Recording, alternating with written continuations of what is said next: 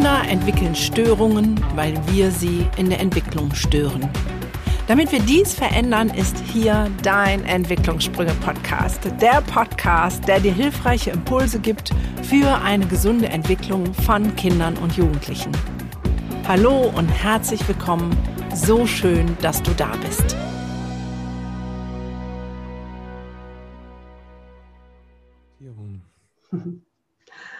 Hallo und herzlich willkommen. Habt ihr schon gehört? Es gibt ein neues, krasses, schickes Interview mit einem tollen Gesprächspartner. Ich bin sehr gespannt. Auch ein äh, Instagram-Kollege in diesem Sinne. Mhm. Herzlich willkommen erstmal, lieber Christopher. Schön, dass du dir Zeit nimmst, heute mit mir ein wenig zu plaudern. Schön, dass du da bist. Danke, Gundra. Vielen Dank für die Einladung. Wer ist Christopher? Christopher End heißt er vollständig. End ist schon über den Nachnamen müssten wir schon alleine plaudern, aber mhm. ähm, er ist Coach, Therapeut und Autor. Er unterstützt Eltern darin, die Verbindung zu ihrem Kind zu stärken. Deswegen hier heute auch mein Gesprächspartner und die Verbindung zu sich selbst, was für mich ja fast noch viel spannender ist. Mhm. Ähm, und er hat einen eigenen Podcast, den Elterngedöns-Podcast. Vielleicht kennst du den sogar schon. Einzelsitzungen, Seminare, Online-Kurse zu Wut, Meditation, allem, was mit Kind und Elternsein zu tun hat. Und ähm, ich bin sehr gespannt auf deine Ansichten und ähm, freue mich auf dieses Gespräch, vor allem auch, wo du so sagst, dass Meditation ein Weg mhm. ist, für Eltern gelassener zu werden. Da hatte ich ja jetzt schon eine tolle Podcast-Folge mit der Sarah Karzburg und wir starten ja die kleine Mini-Meditationsreihe. Ähm, können wir vielleicht auch noch mal ein bisschen drüber quatschen. Ich freue mich, dass da natürlich noch mal Input von anderer Seite kommt. Aber das war jetzt so von mir die kleine Vorstellungsrunde. Wenn du jetzt über dich selbst noch was preisgeben dürftest, eine Minute Zeit zu sagen, wer ist denn eigentlich Christopher? Weil das ist ja jetzt so dein, was du mhm. tust, aber wer bist mhm. du als Mensch? Sag doch noch mal ein bisschen was zu dir. Ja, wer bin ich? Ich bin Vater von zwei Kindern, und äh, genau, das ist ein großes Geschenk und eine große Herausforderung in beider Hinsicht, äh, gerade jetzt in dieser Zeit. Ne, also, wenn wir alle auf uns als Familie zurückgeworfen werden. Genau, und was ich mit denen mache, ich äh, habe gerade ähm, heute Morgen noch meiner Kleinsten, die ist neun, vorgelesen, ähm, Harry Potter zu Ende gelesen. Ich liebe also Geschichten und ich finde das äh, ganz großartig, dass die Kinder da ähm, mich an solche Dinge wieder ranführen, wie halt die Geschichten. Ne? Ich schreibe ja auch gerne selbst und lese sehr gerne. Das ist so eins von den Dingen, die mich ausmachen. Also wir haben sehr viele Bücher zu Hause und ähm, das ist sehr bunt gewürfelt. Ne? Also die Bücherregale sind auch bunt äh, sortiert. das hat meine Frau mal eingeführt und äh, da stehen dann Fantasy-Romane neben irgendwelchen Fachbüchern und irgendwelchen Krimis von meiner Frau und den Kinderbüchern. Genau, ähm, ja, ich bin sehr gerne draußen in der Natur und bewege mich so. Also sowohl langsam als auch beim Gartengraben oder aber auch äh, etwas schneller. Auf jeden Fall ähm, diese Kombination von Bewegung und Natur und draußen, das finde ich ganz großartig. Cool. Ähm, jetzt hast du gesagt, deine Jüngere ist neun und mhm. ähm, dein anderes Kind ist 14. Ähm, ein Mädchen, ein Junge? Ein Junge. Okay, das heißt, du hast die bunte Mischung und mhm. kannst von jedem Blumenstrauß erzählen, hätte ich jetzt beinahe gedacht. Ja, ja, wir sind, wir sind sehr die, die, die klassische Vorzeigefamilie. Ne? Mutter, Vater und zwei Kinder und dann auch und, noch. Äh, lebt dann äh, mehr dörflich äh, oder in der Großstadt? Wir leben in der Großstadt, in Köln. Ah, Köln. Oh, ist ja gar nicht, ist ja um die Ecke sozusagen. Genau. ja, ähm, sehr cool. Jetzt habe ich dich vorhin vorgestellt als Coach, ähm, mhm. Therapeut und Autor, Autor, gleich nochmal, hast ja gerade schon gesagt, mhm. du schreibst auch selber. Ähm, aber Coach ist ja so ein, ich hätte jetzt gesagt, neu modernes Zeugs. Mhm. Das ist man ja jetzt nicht von Hause aus. Du bist ja jetzt auch nicht ähm, gerade den gerade erst 20 geworden. Mhm. Was hast du denn vorher gemacht? Gefühlt schon, gefühlt schon. Ja, gefühlt bin ich nie über 17 hinausgewachsen. Aber ähm, erzähl doch mal ein bisschen, wie bist du dazu gekommen, das zu tun, was du jetzt tust? Hm, ja, ich habe eigentlich was anderes gelernt. Ne? Ich habe mal äh, Wirtschaftsgeografie studiert. Hm. Und äh, aber schon in dem Studium eigentlich eine, eine, richtige Krise erlebt, weil das nicht das war, was ich eigentlich, was so meinem Herzen und meiner Neigung äh, gepasst hätte. Und äh, dann gab es den Moment des Erwachens nach der Zwischenprüfung, wo eigentlich klar war, das ist nichts. Und dann wäre das gewesen, entweder hänge ich es an den, an den Haken oder ich äh, ziehe es durch. Ja. Und dann gab es die Möglichkeit, damals gab es noch nicht viele, also Journalismus war ein Traum von mir zu schreiben. Mhm. Und es war aber in der Schule nicht vorstellbar bei meinen Deutschnoten. Also für mich nicht vorstellbar, für die Lehrer wahrscheinlich auch nicht. Und äh, obwohl ich immer schon mein Leben lang geschrieben und erzählt habe, Geschichten. Und dann äh, gab es aber damals noch gar nicht so viele journalistische Studiengänge, nur einen. Und eigentlich war der tatsächlich der Gang in Journalismus war, du hast irgendwas studiert und hast dann ähm, äh, Praktika gemacht, Freimitarbeit und ein Volontariat. Mhm. Und das habe ich dann gemacht. Und dann äh, bin ich äh, lange für die Tageszeitung nebenher gejobbt im Studium, habe Praktika gemacht überall. Und dann habe ich lange gewartet und ein Volontariat gemacht mhm. und eine Weile in dem Bereich gearbeitet. So, ne? so also über zehn Jahre als äh, angestellter Redakteur. Und für, einen, Verband, für einen Jugendverband habe ich gearbeitet, auch in der Kommunikation und da hat die Zeitschrift rausgegeben, genau. Und dann lief das aus und es war auch irgendwie klar, dass das gelebt war, dieses Journalistische. Ja. Und es gab noch eine zweite Sache, die mich fasziniert hat. Das war aber auch undenkbar. Das war Psychologie. Ne? Also das hat mich, Psychotherapie hat mich unglaublich fasziniert. Mhm. Genau wie Autor sein.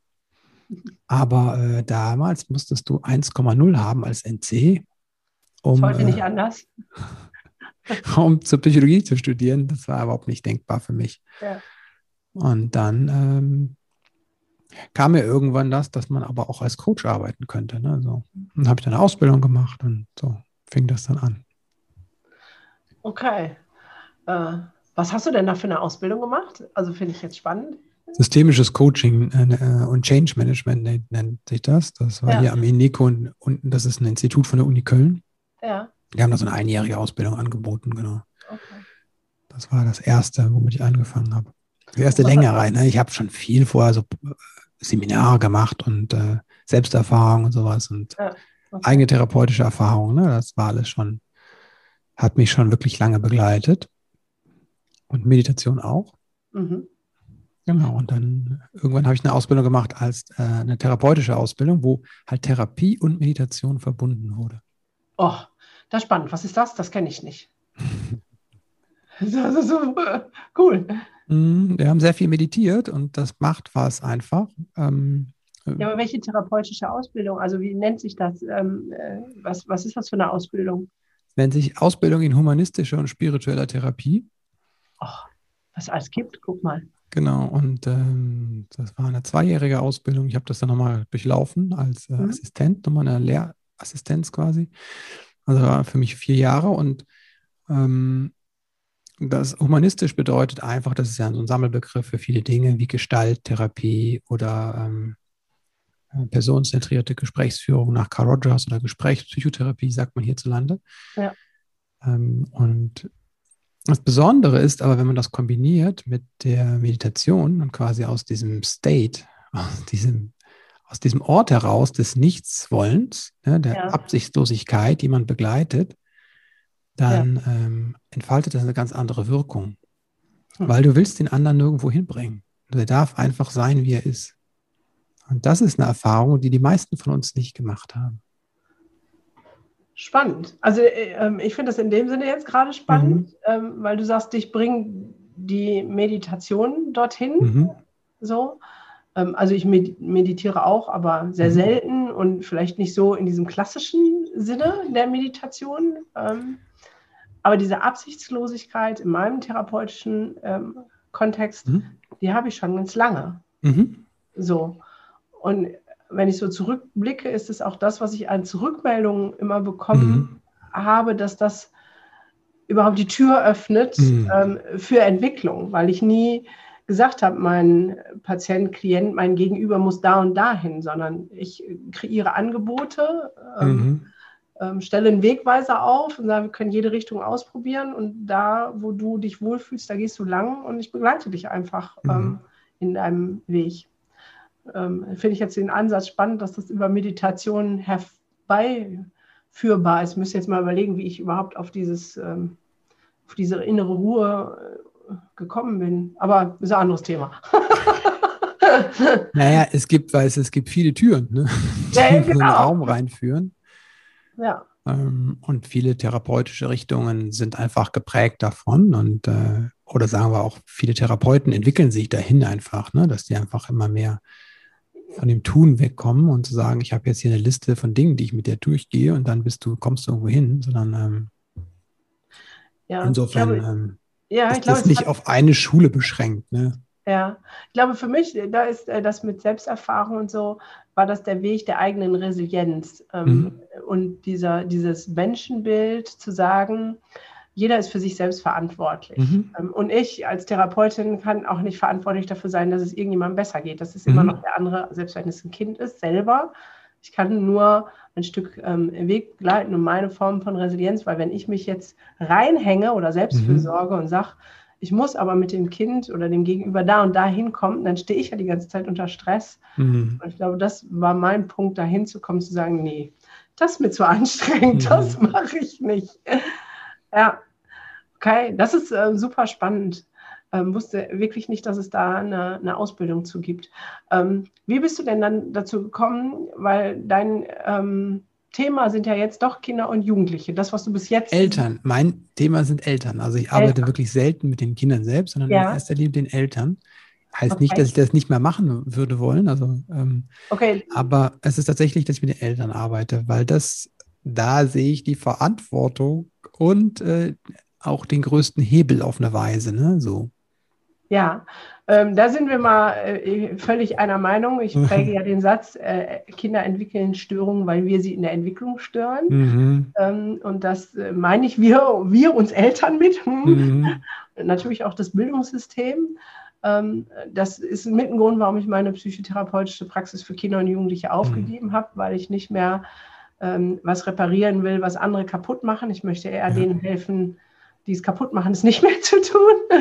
Aber da wäre für mich genau spannend, wie bist du da hingekommen? Also das ist ja jetzt nicht so eine Erkenntnis, die leider noch nicht so weit verbreitet ist, dass wir Eltern äh, diejenigen sind, die äh, an uns arbeiten dürfen.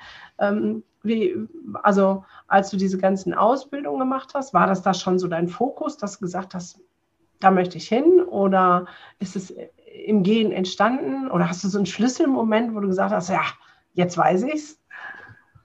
Also ich will noch was zu sagen zu dem äh, mit den Kindern und Jugendlichen und den Eltern. So. Ja. Hm.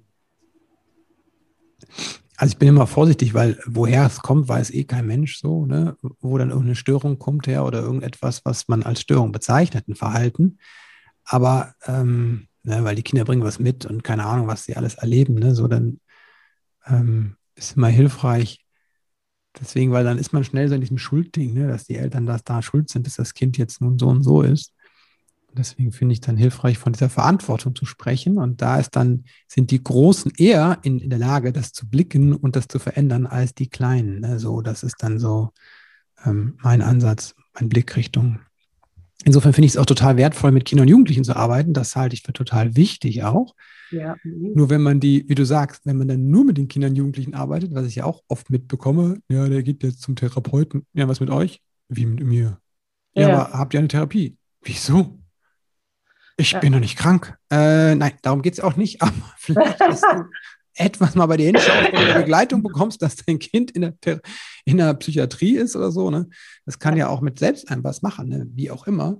Äh, Finde ich total schade und es erschreckt mich immer wieder, wie du sagst, dass es da ähm, die Aber Menschen gar nicht dass sie selbst nehmen, auch gar nicht mal zu sagen, du hast jetzt Schuld und hast dein Kind vermurkt, sondern in dem Sinne einfach, oh wow, ne, mein Kind muss zum Therapeuten, mein Kind hat das und das Verhalten. Was macht das das mit mir als Eltern? Ne? Also, und der Teil wird ja auch gar nicht gesehen oder sich nicht genommen. Ne? Das ist ja. ja wirklich auch eine, eine Sache einer Selbstfürsorge, ne? wenn sie einfach sagen, okay, das ähm, ein Kind zu haben, das, eine, das ein Label hat wie eine Störung, das macht ja auch was mit Eltern. Und da könnten die in der Form von Selbstversorger ja durchaus sagen, ey, ähm, ja, ja, also da gibt zwei, zwei Sachen zu. Ähm, das eine ist, ähm, für mich geht es auch nie um die Schuldfrage.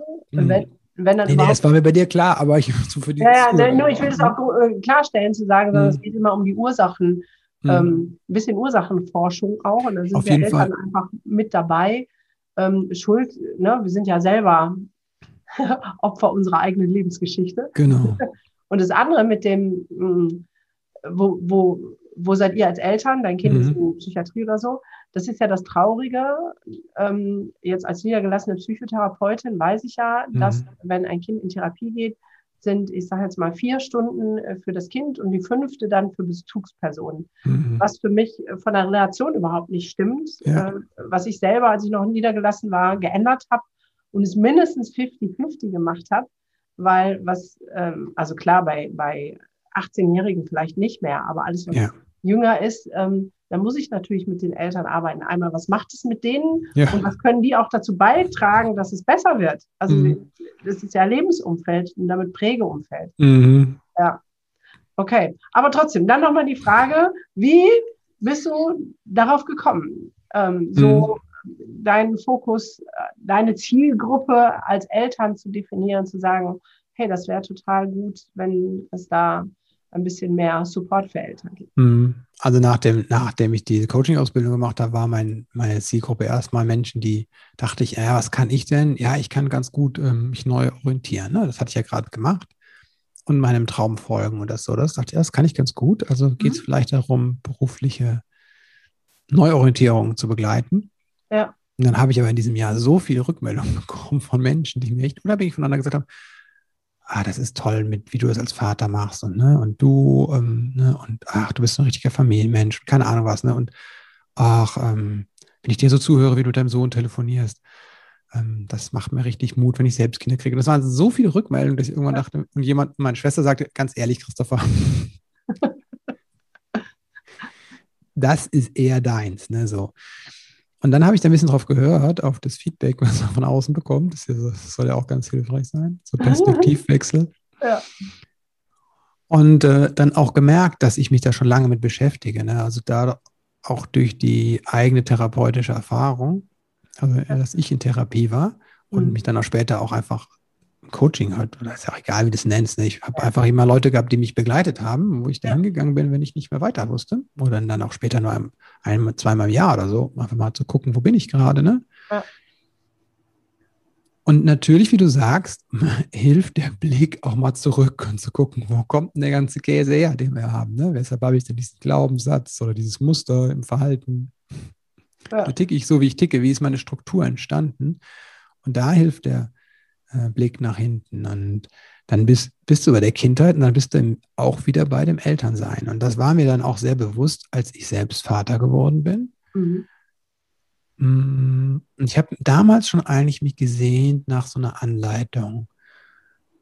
Und das ist ja halt jetzt äh, 15, 16 Jahre her. Er wird jetzt 15 der Große. Und äh, damals gab es nicht so viel Literatur. Also zumindest habe ich die nicht gefunden. Und die es gab, die war meistens nicht so, dass sie mich angesprochen hat. Mhm. Das war da sehr seltsame Sachen. Auch dieses unsägliche Buch, wie jedes Kind kann schlafen lernen, das haben Ach. wir ah. kurz probiert und dann haben wir das sein gelassen, weil das uns einfach zuwider war. Ja. Was super war, war das Buch ähm, Auf der Suche nach dem verschwundenen Glück, oder wie hieß das, von der Liedhoff, Liedloff, die. Ja, ja, ich weiß, welches du meinst, komme auch gerade nicht drauf. Psychologin, die eben damals in, dem, in den 70ern oder so, oder 60er, 70ern ja. in den Urwald gegangen ist, in der mhm. Amazonas und dort ähm, indigene Völker beobachtet haben, wie die mit den Kindern umgehen und da einige Rückschlüsse. Und diese Erkenntnis und ähm, meine eigene therapeutische Erfahrung hat mich dann einfach in meinem Elternsein sehr beeinflusst und ich habe dann Dinge anders gemacht. Ich bin mhm. auch, sage ich mal, mein Vater hat sich auch verändert. Äh, ich habe anfangs nicht sehr auf meine Kinder eingegangen, ne, so auf mein Kind. Und habe wirklich, äh, weil ich einfach wusste, wie scheiße das ist, wenn man da nicht so richtig drauf eingeht, bin ich sehr drauf eingegangen, so das Pendel in die völlig andere Richtung geschwungen. Und ähm, ja, also so, das, das hat mich einfach geprägt und ähm, genau, und dann habe ich irgendwann dann mein Vatersein ähm, dann ein Stück weit zu meinem Beruf gemacht. Ne? Cool. Mhm. Bereust du es? Nee. Hätte mich jetzt auch gewundert. Okay, wa ja. was ist denn so ähm, deine wichtigste Botschaft in diesem Eltern, Vater sein, wo du sagst, da kommt es immer wieder drauf zurück, das ist das, was ähm, in der Beratung ähm, immer wieder bei dir aufprallt und sagst, ach, das ist ja krass, immer irgendwie so ein, zwei, drei Themen. Gibt es das? Also, es ist immer so, ich bin vorsichtig und bin eher so dualistisch angelegt, weil ich das Gefühl habe, dass die Leute stehen auch einfach unterschiedlichen Punkten. Ne? Mhm. So. Und wenn du jetzt mal das so dualistisch aufmachst und du hast jemanden, der eher ähm, autonom reagiert als Erwachsener. Ja. Ähm, das heißt, der guckt sehr, dass seine eigene Autonomie gewahrt wird. Ne? Dann mhm. wird er das Kind begrenzen, ne? wird er Stopp sagen, ne? so. Und wird vielleicht nicht so sehr auf die Bindung achten. Jemand, mhm. der auf der anderen Seite steht, der sehr ähm, in die Bindung geht, da einen hohen Be ne, ne, seine Bedürfnisse da befriedigt, der wird eher nicht dieses Stopp sagen, sondern wird immer in die Zuneigung gehen, in die Verbindung mit dem Kind gehen. Wird das un für den wird es schwer sein, wenn das Kind Nein sagt oder wenn er selbst Nein sagen muss. Ne? So. Wenn ich den beiden jetzt eine Botschaft geben, mitgeben müsste, wird es schwierig. Ne? Naja, wieso? Also ich glaube schon. Äh, also ich verstehe total, was du meinst. Ähm, das ist ja auch, was ich jetzt ähm, mit propagiere, zu sagen, mhm. hey, all deine Kinder sind unterschiedlich, auch wenn mhm. du fünf hast und bitte behandle sie auch unterschiedlich, Richtig. weil ähm, das funktioniert halt nicht.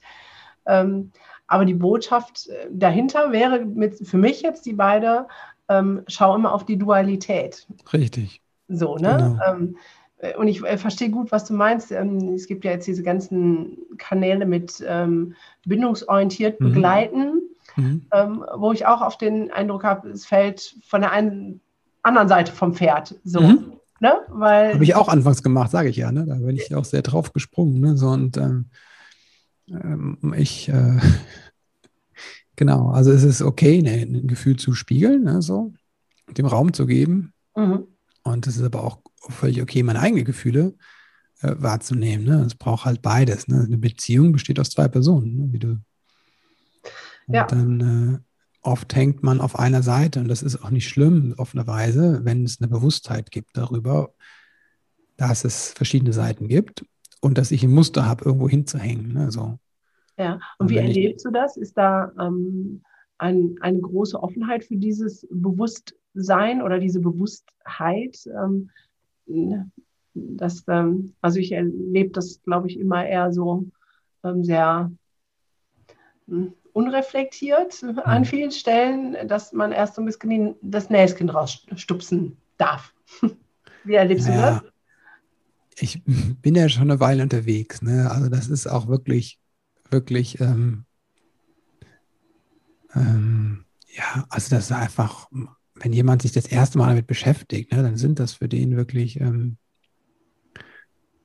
ja, dann sind das große Aha-Momente, ne, sich in das mhm. Kind reinzuversetzen zum Beispiel. Ne? Und ähm, mhm. wirklich zu spüren, was so ein Dreijähriger, Siebenjähriger oder ein 15-Jähriger fühlt.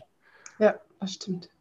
Und ähm, wer bin ich, denen das vorzuwerfen? Aber natürlich, ne, ja, also das passiert mir mit Klienten eigentlich nie, ne, weil ich da in diese, auch in diese ich selbst in die Bindung reingehe ne, und für die da bin. Das passiert mir eher, wenn ich im Außen bin, ne, wenn ich dann irgendwelche anderen Leute sehe draußen, ne, so, dann gehe ich viel schneller da rein, dass ich denke, so, was machen die denn? Die müssten wir jetzt mal drauf hinstoßen. so, ne? und ähm, ne, wenn, die, wenn die bei mir gegenüber sitzen, dann äh, ähm, bin ich eher, viel eher da, dass ich dann für die da sein, da bin. Ne, so, und dann bin ich eher in einem Mitgefühl und versuche einfach den da Mhm, genau, sie dazu begleiten, wo sie gerade stehen. Und da ist, wie du sagst, mit den Kindern auch jeder an einer unterschiedlichen Stelle. Ja. Es kommen Menschen, die haben schon viel gemacht, ne? Und das ist dann mhm. einfach, ähm, oder die sind einfach, ähm, den sagst du zwei Sachen oder äh, spiegelst zwei Sachen oder lässt die zwei Sachen erfahren und dann äh, ist das für die Glühbirne auf und dann sagen, ja. ja. Und, dann, und die verändern das auch und du denkst dir so, oh, die Waldfeder habe ich ja zwei Jahre dran gesessen oder so, ne? Oder Oder haben eine Ausbildung ja. zugemacht und ist noch nicht durchdrungen. Ne? Ja. Also das ist sehr unterschiedlich. Und andere Leute sitzen, sitzen ja an einem Thema oder an bis etwas. Ne? Und das und da muss man, glaube ich, möchte ich sehr, sehr liebevoll sein auch und ähm, nicht in, den, ne, in diese Wertung gehen. Nein, also um Wertung geht es gar nicht. Für mich ist ähm, spannend, so zu gucken, ähm, was braucht es, um mhm. vielleicht auch in die Offenheit zu kommen, diese, diese Dualität wahrzunehmen und auch die Frage, ähm, was, was braucht es, um, ich glaube, das ist das, was Eltern am, oder gerade Mütter, ich weiß ich gar nicht, wie es bei mhm. Vätern wäre, wäre dann die spannende Frage, schwierig ist, diese eigenen Bedürfnisse wahrzunehmen. Mhm. Ne? Wir kommen ja aus der Phase, die Kinder sind klein, da, klar, 100 Prozent nur Bedürfniskind, äh, mhm. das erste Lebensjahr und dann den Switch zu kriegen, zu sagen, aha, ich habe auch Bedürfnisse und die sind okay. Also mhm. es ist okay, wenn ich jetzt mein Kind nicht mit zum Duschen nehme, weil es sonst schreit, ähm, weil es ist jetzt schon ein Jahr oder anderthalb und mhm. dürfte auch mal alleine auf Toilette gehen, mhm. so, ähm, dass wir diese Bedürfnisse ja gar nicht mehr wahrnehmen. Das sind ja die rudimentären ähm, mhm. Bedürfnisse. Und dann geht es ja noch die, also wo ich schon fast denke, dass wir es bricht ein Glück auf, aber viel in einer mhm. Gesellschaft leben, wo Bedürfnisse ja grundsätzlich nicht so wahrgenommen werden sollen. naja, also sagen wir es mal so, ähm, es wird schon viel damit gespielt. Ja. Ähm, wenn du siehst, wie viel Geld in Werbung geht, ne? Da wird viel gespielt und das wird nur mit den Bedürfnissen gespielt, sonst würden sie Leute nicht dazu bekommen. Ne? Aber es wird natürlich in ähm, nicht das Bedürfnis an sich befriedigt, sondern eine Ersatzbefriedigung wird geschaffen, ja. zum Beispiel. Ne? Ja. Oder das Bedürfnis wird angetriggert, aber es wird eigentlich nicht gestillt. Ja. Also insofern gibt es eine, stehen die Bedürfnisse im Raum, ne? sonst würde es. Ja, aber es ist ja nicht so, ähm, also ich sage immer Werbung, ähm, ich als halbwegs bewusster Mensch gucke Werbung und denke so, ja, ja, wen wollt ihr denn jetzt verkackeiern? Äh, so, ja, ne? ja, klar. Weil ich um die Bedürfnisse weiß, um meine Bedürfnisse, die habe ich für mich klar und dann auch genau weiß, äh, äh, wann ich wieder im Supermarkt zu irgendwas gegriffen habe, weil sie mich mhm. gelingt haben, in Anführungszeichen. Aber ähm, ich erlebe halt, dass viele Menschen ihre eigenen Bedürfnisse nicht klar haben. Klar spiel, spielt die Welt damit, mit Werbung. Genau. Aber ähm, die spielen ja damit, ich sage es jetzt mal gehässig und gemein, mhm. in dem Wunsch und Wollen, dass wir sie nicht klar haben. Weil so ist es, ähm, sage ich es nochmal ganz klar und gehässig, manipulierbarer. So. Also wir sind alle manipulierbar, das glaube ich auch. Ich, äh, und ich glaube aber, dass sich das dahin entwickelt hat. Ne? Also das einfach, ähm, es ist, hat was mit der ganzen Art zu tun, wie wir leben. Ne? Das ja. ist einfach etwas, was sich so entwickelt hat. Mhm. Äh, das ist mein, meine Meinung. Mhm. Und ähm, auf jeden Fall, wie du sagst, ne, unsere Bedürfnisse, dessen sind wir uns nicht bewusst. Ne? Und dieser ganze Bereich, der halt unbewusst ist, der ist uns auch schwer zugänglich. Ne? Ja. Das ist das große Ding. Ne? Und ähm, mhm. da, da tun sich äh, Väter und Mütter nicht viel, Männer und Frauen. Okay. Das glaube ich. Ne? Vielleicht können die einen mhm. besser ihren Willen durchsetzen. Aber es ist immer auch die Frage, wer das tatsächlich wo ist. Ne? Weil ja. ich sehe dann auch Familien ne? und dann ist der Mann so draußen der Erfolgreiche. Mhm. Aber wenn du hinguckst in der Partnerschaft, ähm, ist es eher die Frau, die den, die, die setzt. Ne? Also das ist sehr, muss man sehr vorsichtig sein mit diesen Rollen, glaube ich. Also das, ja. äh, ich, mir fällt es immer schwer zu sagen, was ist denn ein Mann und was ist eine Frau, ne? weil das einfach, ähm, wenn ich da drauf gucke auf diese, dann kann ich nicht mehr Entscheidungen angucken und Verhaltenseinzelne, aber ja. Mhm. Ja, yeah, ist auf jeden Fall ein spannendes Feld. Oder weißt du, dann ist der Mann, dann setzt er quasi seine, vielleicht auch sagt, seine Dinge durch in der Familie. Aber wenn ich dann das mir angucke, genau, ich würde nie und immer sagen, der hat seine Bedürfnisse auf dem Schirm, ne? Never ever. Ne? Ja. Ja, ja, ja, ja. Das ist ja weit von entfernt. Ja. Sonst genau. würde er ja gar nicht die ganze Zeit diese Manipulationsding für, führen oder dieses Machtding schieben. Ne? Ja. Da ist ja ein ganz unerfülltes Bedürfnis eher da. Ja, das stimmt. So gesehen, ähm, glaube ich auch, hast du recht, äh, tut, äh, ist es die Waage, dass äh, da mit Sicherheit nicht der eine mehr oder der andere weniger. Ja, ich würde sagen, das sind einfach, wir sind einfach sehr unbewusst an vielen Stellen. Wir sind sehr geprägt und äh, wir schlagen dann so um uns rum in unserer, in dem Versuch, da irgendwas zu, zu äh, dass es gut wird. Ne? Ja. So. Genau, und dann würden wir jetzt die Brücke schlagen zur Meditation. Ist das ja. Weg, wo du sagst, ähm, das ist ein Weg, auch gerade selber mehr bewusst zu werden, Richtig. was meine Bedürfnisse angeht. Mhm. Für mich selber auch, aber auch als Eltern, als Vater, als Mutter. Mhm. Okay. Genau. Hast du da eine spezielle Art von Meditation, wo du sagst, ähm, das wirkt? Also, so wie ich dich jetzt kennenlerne, glaube ich das nicht, aber ich mag provokante Fragen, also Ja. frage ich. Was, äh, was verstehst du denn unter Meditation? Das würde mich mal interessieren, weil ich glaube, das ist der Punkt, wo wir anfangen ne, am besten. Ach ja, also ich habe ja selber schon ein paar Podcasts Mhm. zur Meditation gemacht und ähm, viel investiert da rein, von diesem Mhm. Klischee-Denken, Meditation wegzukommen. Ne? Mhm. Also Meditation ist nicht für mich, still auf dem Kissen zu sitzen, Mhm. irgendwie die äh, Beine so gekreuzt, die Mhm. Hände vielleicht noch so und die ganze Zeit äh, an das große Nichts äh, zu denken, weil Mhm. das ja sowieso nicht funktioniert. Äh, so. Mhm. Ähm, für mich hat Meditation viele Arten. Also ich liebe Mhm. zum Beispiel die Gehmeditation. Für mich ist Meditation, wenn ich ähm, über die Felder spaziere, in die Weite gucke Mhm. und meinen Gedanken freien Lauf lasse, ihnen auch zugucken lasse und einfach Mhm. in diesem Ich erwarte nichts bin. Mhm. So, das ist für mich auch schon Meditation. Aber ähm, was, was ist für dich Meditation? Klären wir das wirklich mal zuerst. Das ist ja die Ja, ich kann da, kann da mitgehen, was du sagst. Ne? Für mich ist Meditation beobachten. Mhm. Und das ist Meditation. Ja. Ich beobachte einfach, was ist. Und ich kann verschiedene Dinge beobachten. Also ich kann äh, meinen Körper beobachten, meine Gefühle und meine Gedanken. Ne? Und das, Ja. was du sagst, ne? wenn du den Gedanken zuguckst, das ist der Moment, wo es diese, ähm, wo sich das trennt. Ne? Ja. Weil wir ganz oft attached sind, ne? also so verbunden mit etwas, aber nicht im positiven Sinne, sondern so, es ist so verklebt. Ja. Und es ist nicht klar, dass es da eine Trennung gibt. Und äh, das ist dieses Attachment, von dem Buddha sprach. Weil er neurowissenschaftlich ausgedrückt ist, das dann quasi der präfrontale Kortex. Da ist ein Bereich, der fähig ist, uns selbst zu beobachten. Und Ja. dann kann eine Trennung passieren zwischen meinen Gedanken Mhm. und einem Teil, der beobachtet. Perspektivwechsel, Metaebene. Ja, Ja. Genau. Und genau. Und dieser Perspektivwechsel oder wir mal, diese, diese Unterbrechung ist hilfreich. Mhm. Hilfreich wofür? Was ist dein Erfahrungswert da? Was, was verändert sich durch Meditation? Also erstmal werde ich mir bewusst von den Dingen, die vorgehen. Also ich merke, dass ich das nicht bin. Ich bin nicht meine Gedanken. Ja. Ich bin nicht mein Körper. Sondern ich bin halt der, den, da ist ein Teil, der kann den Körper beobachten. Mhm.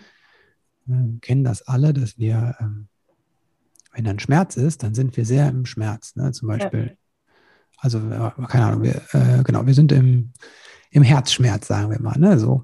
Mhm. Ähm, und dann stoßen wir uns den C. Dann sind wir im großen C in dem Schmerz.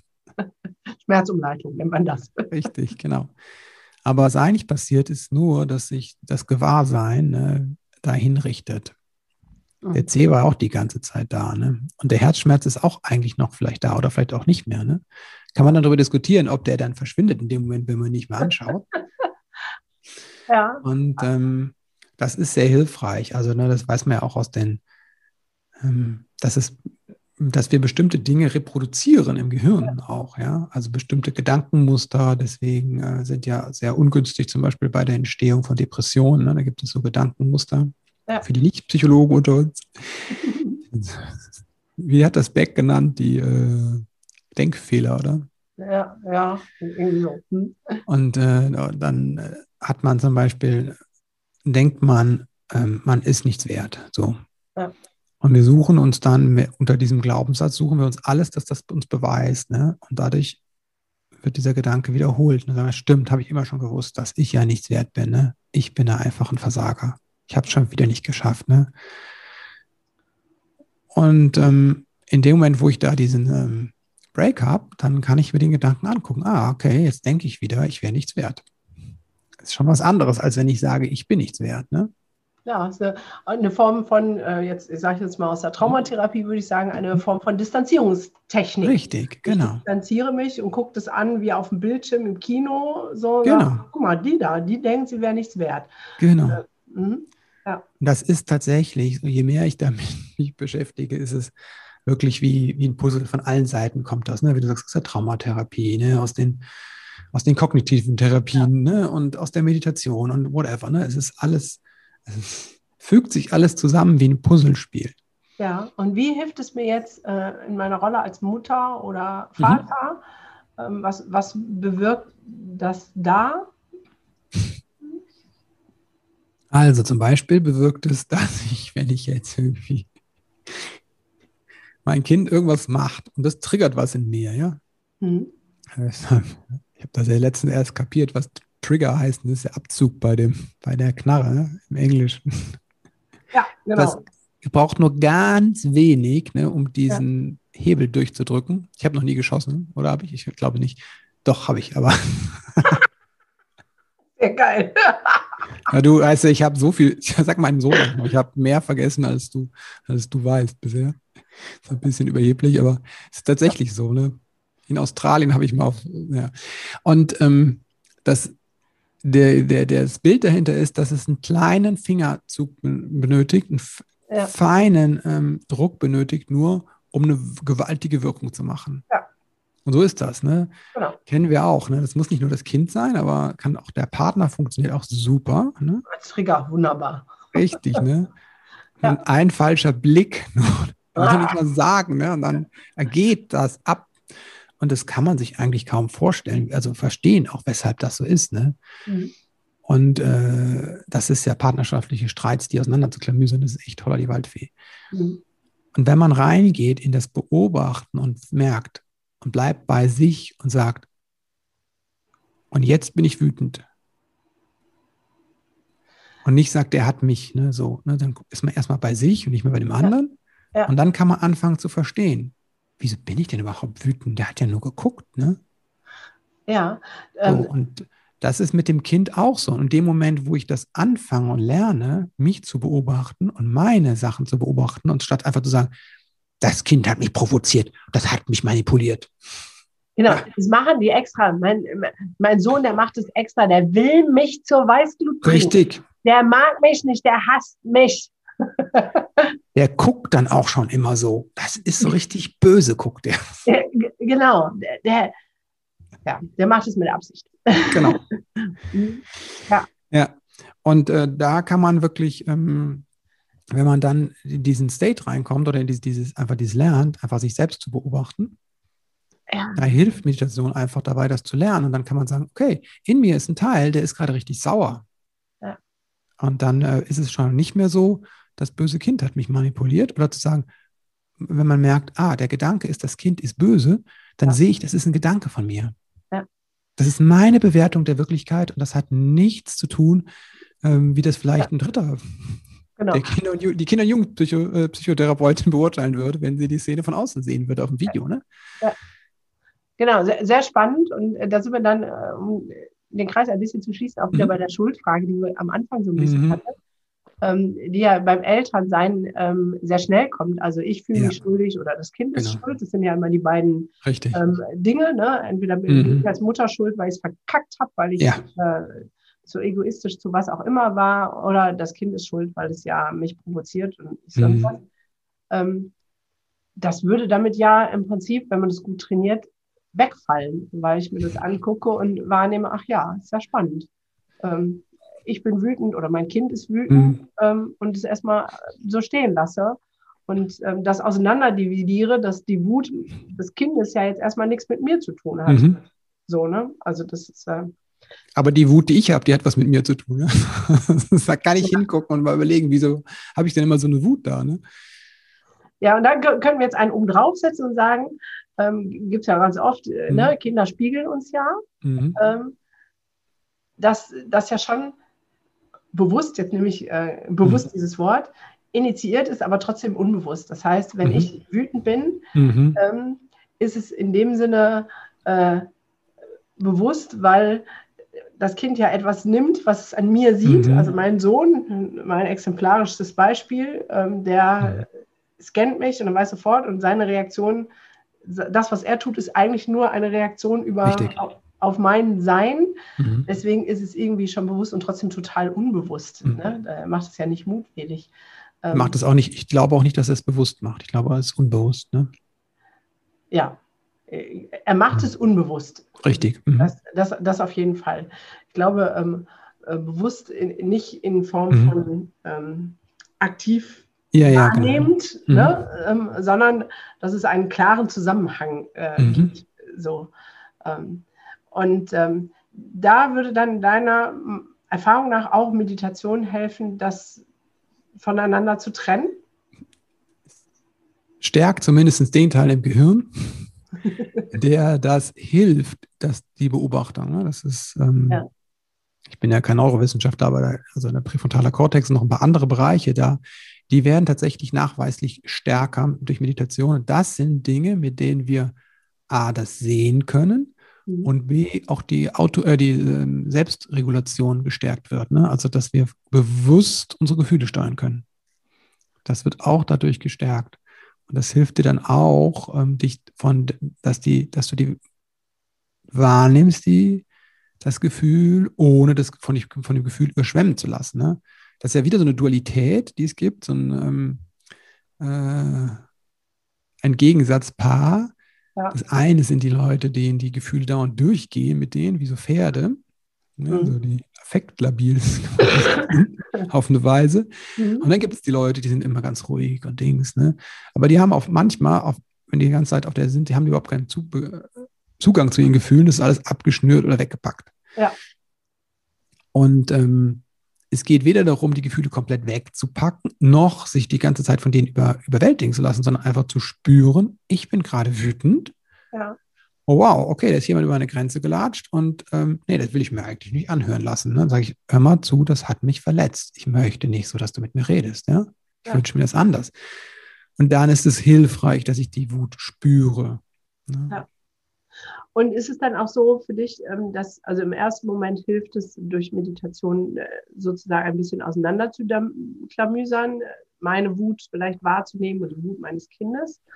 Ähm, dahin zu kommen, zu verstehen, was denn dieses Spiegelbild mir gerade sa eigentlich sagen möchte? Also äh, passiert das auch für dich im Rahmen von Meditation oder ist das ähm, eher ein kognitiver Prozess? Nochmal, was mein Kind mir spiegelt? Wenn wir davon ausgehen, mhm. ähm, Kinder sind unsere Spiegel. Also mhm. wenn mein, mein Junior ausrastet, dass eigentlich mhm. hier ähm, das, Pro also das Problem, ne? also dass mhm. eigentlich ich nicht im Lot bin. So, mhm. ne? Ähm, jetzt bin ich da ja schon sehr nah dran und weiß das. Mhm. Ähm, aber wenn ich mich jetzt so die ersten Schritte dahin bewege und sage, okay, Meditation hilft mir mal erstmal meine Gefühle wahrzunehmen, ey, es regt mich auf, dass er sich aufregt. Äh, so, ne? Äh, werde ich wütend drüber. Hilft Meditation auch diesen zweiten Schritt zum, zu machen, die, zu dieser Erkenntnis zu kommen, aha, seine Wut hat schon irgendwas mit mir zu tun, aber halt auf einer anderen Ebene. Mhm also Meditation ist jetzt auch nicht das Allheilmittel, aber das ja. ist quasi so, ähm, das trainiert diese Art der Beobachtung, den anderen ja. zu beobachten und mich selbst zu beobachten. Ne? Dann kann man das auseinanderklamüsieren ein bisschen mehr so und gucken, was ist denn bei dem anderen und was bei mir, weil bei dem anderen kann ja auch was sein. Es ist ja nicht nur so, dass die Kinder ähm, nur, äh, wir sind die Auslöser für alles. Ne? Die haben ja auch ihre eigene Geschichten, Erfahrungen. Ne? Dann haben die irgendwas in der Schule oder in der Kita, ne? geraten die mit jemand aneinander, die haben ihre eigenen Schwierigkeiten, können sie was nicht lernen, wie sich das vorstellen, es klappt nicht, ihre Vorstellungen ähm, werden enttäuscht, ihre Erwartungen, kommt sowas ja. wie eine Pandemie dazwischen. Ne? Also, ja, also so ist halt, ne? So, genau, also da, ähm, und dann ist es wirklich hilfreich, das zu, auseinander zu klamüsieren. Klamüsern heißt das, oder wie heißt das? Ja, klamüsern. klamüsern. Zu sagen, okay, was ist seins und was ist ja. meins? Ne? Ja. Und da muss man manchmal auch miteinander reden. Auch eine gute Idee. Auch immer hilfreich. Ja, kann schon mal das eine oder andere mal helfen. oder vielleicht auch noch drittens fragen, wenn man ne, sagt, was glaubst du denn? Was ist denn deine? Hilft auch beim Perspektivwechsel ungemein. Genau. Ja, also so eine. Ähm, ja. Ja, was, was, was ich bei Meditation, was so unser Ansatz ist, also von Anand mir, mit dem ich das Buch geschrieben habe, ist ja, dass wir Meditation nutzen, um mit dem Kind in Verbindung zu gehen auch. Ja. Das ist gemeinsam meditieren. Wir machen das mit dem Kind zusammen. Okay, bevor wir darauf eingehen, mache ich jetzt eine ganz kurze kleine Mini-Werbeeinheit für ah. alle Eltern, die das jetzt gerade anspricht. Das ist ganz spontan, war gar nicht geplant. Ähm, am 9. Mai, am Muttertag, starten wir die kleine Meditations-Challenge. Fünf Tage lang kriegst du, wenn du dich anmeldest, ähm, eine fünf bis zehn Minuten lange Meditation geführt, damit du gar nicht erst denken musst, ah, wie mache ich das, wie geht das, sondern einfach Kopfhörer auf Ohren gesprochen, geführt für dich. Vorher einen kleinen Fragebogen, hinterher einen kleinen Fragebogen zur Wirksamkeit. Und ich bin total gespannt, was dabei rauskommt, ob das, was Christopher jetzt sagt und was die Sarah schon gesagt hat, dass es ähm, im Elterndasein viel Ruhe, Entspannung, Gelassenheit mhm. herbeiführt ähm, dass das wirklich so ist. Und deswegen, alle, die diesen Podcast hören, bitte macht doch mit. Es ist wirklich komplett kostenlos. Es ist sozusagen meine kleine idealistische Mini-Studie, ähm, weil ich den Ansatz so mega, mega, mega cool finde und ähm, ja auf meine Art und Weise meditiere. Ich mache dann auch diese fünf Tage genau diese Meditation mit und vielleicht mhm. habt ihr auch Bock und vielleicht magst du das auch nochmal deinem Kanal promoten, einfach weil ich das Gerne. so eine coole Idee finde, mal rauszufinden, hilft es gerade in diesen stürmischen, verrückten Zeiten zu ein bisschen mehr Ruhe und Gelassenheit zu kommen. Also meldet euch an, Link ist hier irgendwo drunter versteckt. Ihr kennt den Spaß. Ähm, so, das war die kleine Werbeeinheit dazu. So. Ja, das finde ich super, weil das äh, total wichtig ist, einfach, dass es einen spielerischen Zugang gibt zur Meditation. Ja. Äh, das hört sich so ein bisschen raus, ne? Die Challenge und das sind nur fünf bis zehn Minuten und weil ja. das viele Leute hier abschreckt, dass das so entweder eine Schwere hat oder es ist sehr groß und ähm, oder es ist sehr esoterisch oder spirituell oder was auch immer. Ja. Und ähm, da hilft einfach generell beim Lernen hilft es spielerisch anzugehen, denn dann können wir viel besser lernen. Das ist eigentlich so unser normaler State, wie ja. wir neue Dinge ähm, uns aneignen. Also Kinder machen das auch spielerisch. Und dann Deswegen finde ich das super, dass Meditation, ähm, wir haben ja auch so einen Ansatz und äh, ich teile das gerne. Cool. Und kann auch alle nur, die Hörer alle nur äh, ermutigen, bei dieser Challenge mitzumachen und just for the fun of it. Ne? Also ohne, ja. Weil da muss man jetzt echt aufpassen mit der Meditation, Absichtslosigkeit. Wenn ich das tue, um ein Ziel zu erreichen, bin ich schon wieder nicht in dem absichtlosen Bereich, sondern habe ja wieder ein Ziel und bin dann enttäuscht, weil meine Erwartung wird nie erfüllt werden. Ja. Es geht darum, einfach zu erfahren, was macht das mit mir? Das ist die einzige Absicht, die ich haben kann. Ich bin neugierig. Ja. Was passiert denn, wenn ich jetzt diese Challenge von der Gunda mitmache? Ne? Ja, genau so. Und deswegen ja auch nur fünf Tage, damit mhm. es nicht so oh, gefühlt äh, drei Monate äh, ne? oder auch mhm. wirklich nur kurze Meditationen, zehn Minuten, fünf bis zehn Minuten, ähm, damit es integrierbar ist äh, für, für jeden ähm, beim Zähneputzen, was auch immer. Ähm, äh, auch da den Pin aus dem Kopf zu kriegen, ich muss still irgendwo sitzen. Genau. Und, und die Meditation wirkt ja auf, sage ich immer so plakativ, drei Ebenen. Und die erste ja. ist das, was du sagst, dieses du machst sie und in dem Moment passiert etwas. Ne? In ja. dem Moment nimmt sie dich raus. In dem Moment gibt es eine Pause. In dem Moment kannst du zurücktreten. Ja. Wenn du möchtest, dass es langfristig ist, wie Fitnessstudio, ne? Also, wenn du einmal ins Fitnessstudio gehst, wirst du nicht den Sixpack haben oder plötzlich, keine Ahnung was, stemmen können. Dafür musst du regelmäßig dahin gehen. Und das über einen Zeitraum machen. Und dann passieren plötzlich diese Dinge. Und der dritte Teil ist dieses, was ich erzählt habe, wo, wo wir uns unterhalten haben, ist dieser Bereich, ne, dass es dir hilft, einfach Dinge auseinander zu dröseln und zu erkennen, okay, das ist ein Gedanke von mir, ne? das ist gar nicht die Wirklichkeit, sondern das denke ich einfach nur. Ja, genau. Und dieser erste Punkt, aber mit dem Fitnessstudio finde ich total einen schönen Ansatz, weil ich muss auch ins Fitnessstudio einmal gegangen sein, um zu wissen, mhm. macht es überhaupt Spaß? Richtig. Also, ne, ist das was für mich? So, und das Probetraining. Manchmal, genau, das Probetraining, weil manchmal ist es ja vorher schon Abschalten. Oh, Spitzen und die anderen mhm. und ich weiß nicht, weil man hat ja tausend äh, genau. Bewertungen genau. im Kopf. Und deswegen einfach mal bewertungsfrei drangehen und zu sagen, ich mache das mal und guck, was mhm. passiert. Und vielleicht ist es geil und ich mache es weiter und vielleicht denke ich hinterher, naja, war ganz nett, aber die Stimme von, von der nicht, ich hätte gerne eine andere Stimme. Richtig. Dann äh, äh YouTube ist voll von Meditationen. Mhm. Ja, genau. ja, ja. Aber du hast auch einen spannenden Ansatz, äh, zu sagen, toll wäre es noch, ähm, mit dem Kind zu meditieren. Und ich glaube, mhm. dein Buch, ne, der kleine Samurai findet seine Mitte, mhm. Genau. Da geht es genau darum, oder? Genau, ja. Ja, erzähl mal ein bisschen darüber. Mm, Das kleine Büchlein, der Samu kleine Samurai findet seine Mitte, das ist, ähm, habe ich mit Ananda Würzburger geschrieben. Das ist eine Kollegin, liebe Kollegin und eine Lehrerin auch von mir. Und sie hat die Hara-Meditation da in den Mittelpunkt gestellt, die stammt von ihr. Mhm. Ist äh, basiert auf einer japanischen, klassischen japanischen Meditation. Ich kenne nur Mhm. Hara hier, die ähm, Putzmittel. Ja, das, das Hara in Japan, im Japan äh, ist Okay. der Bauch, ne? Okay. Der Unterbauch oder ein bestimmter Punkt im Unterbauch. Ja. Das ist das Zentrum unseres Lebens in Japan. Okay. Ja, der Kopf ist auch ein Zentrum, das Herz auch, aber das Zentrum, Zentrum ist der Bauch. Deswegen machen die auch Harakiri. Das ist Bauchaufschlitzen. Ja. Ja, deswegen, wir, wir haben, ich habe mich immer gefragt, wieso stechen die sich in den Bauch und nicht ins Herz oder schießen nicht in den Kopf? Ne? Nein, weil da der Sitz des, des Lebens ist.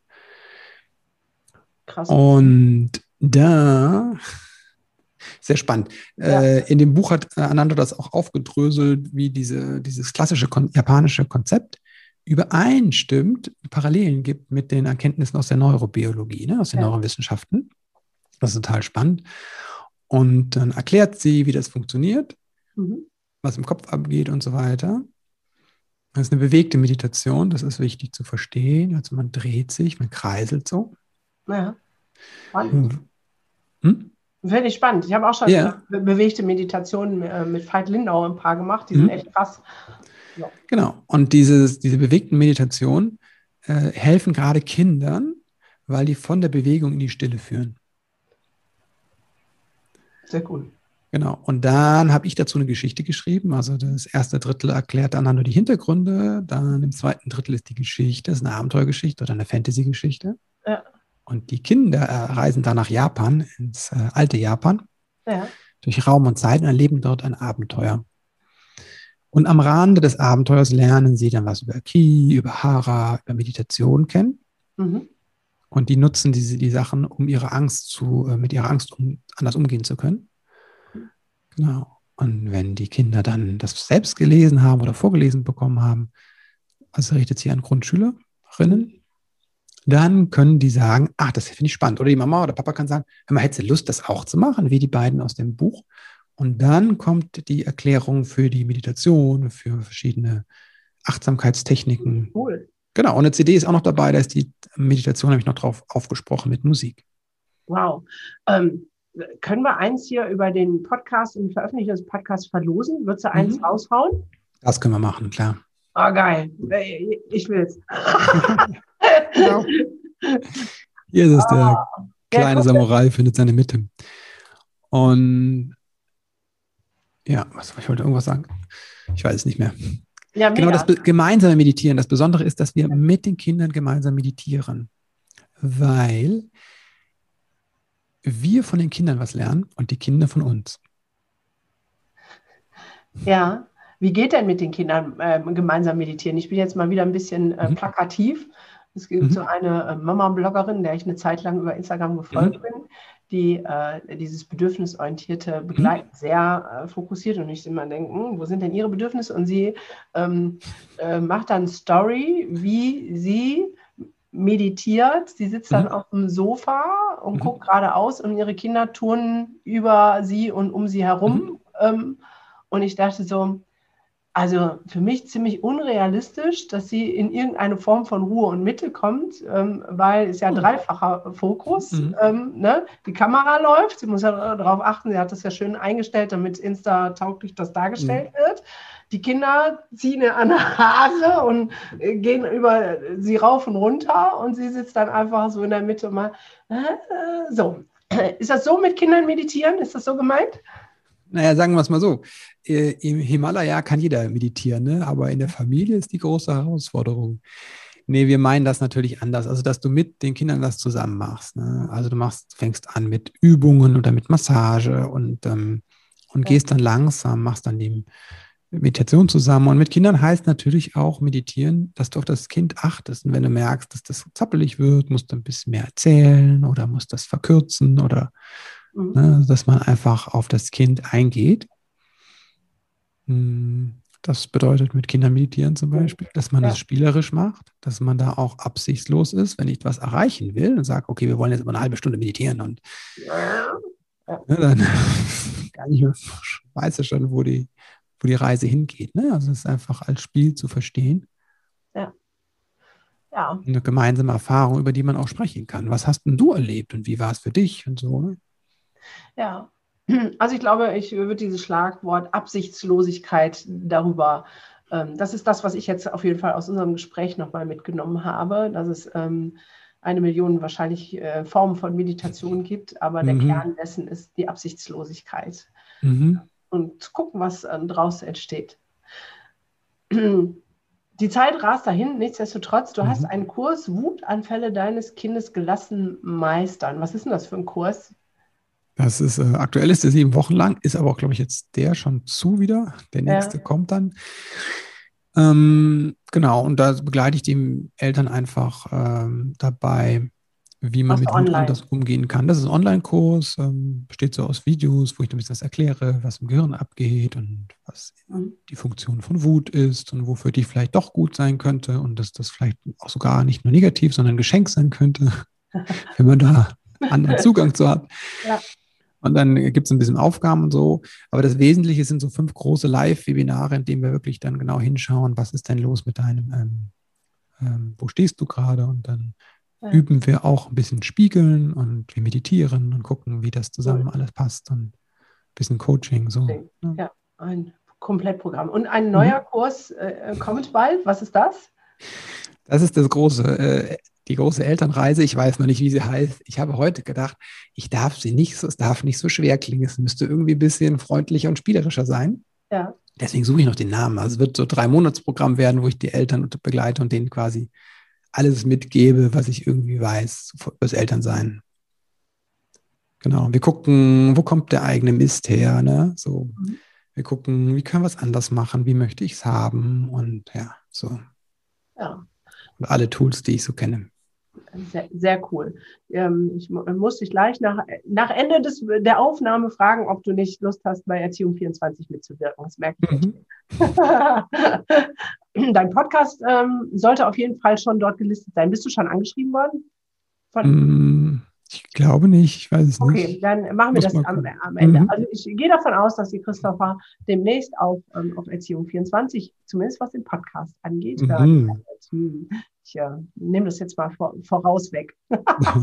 Sehr schön, Dankeschön, freut mich, ja. ähm, genau. So, die Zeit rast wirklich dahin. Mhm. Ich könnte, merke so stundenlang mit dir plaudern. Das ist so ein, ein äh, Geben und Nehmen.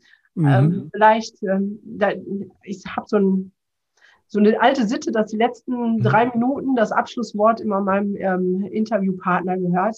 Das, was so dein Herz ausmacht, was du jetzt gerne Eltern noch Mhm. sagen wollen würdest, mitgeben möchtest, das wäre jetzt sozusagen dein Schlusswort. Mein Schlusswort, okay. Ja. Ich glaube, es beginnt bei uns, ne? Also der Blick zuerst auf uns zu richten Mhm. und dann auf das Kind. Mm, Das ist ähm, für viele ungewohnt. Ne? Also, und ich würde fast sagen, nicht erst nach dem ersten Jahr, nach anderthalb Jahren zu sagen, jetzt muss ich mal auf mich gucken. Ne? Mhm. Ähm, ich würde da wirklich dafür plädieren, immer bei mir anzufangen. Das hört sich vielleicht egoistisch an, aber das ist nicht so gemeint. Aus der Liebe zu mir selbst und zu meinem Kind. Weil das Kind etwas sehr Ungünstiges lernt, wenn es mitbekommt, dass Mama und Papa nur auf, das, auf den anderen gucken, auf das Kind. Ne? Im schlimmsten Fall lernt das Kind, dass man seine eigenen Bedürfnisse zurückstellt für andere.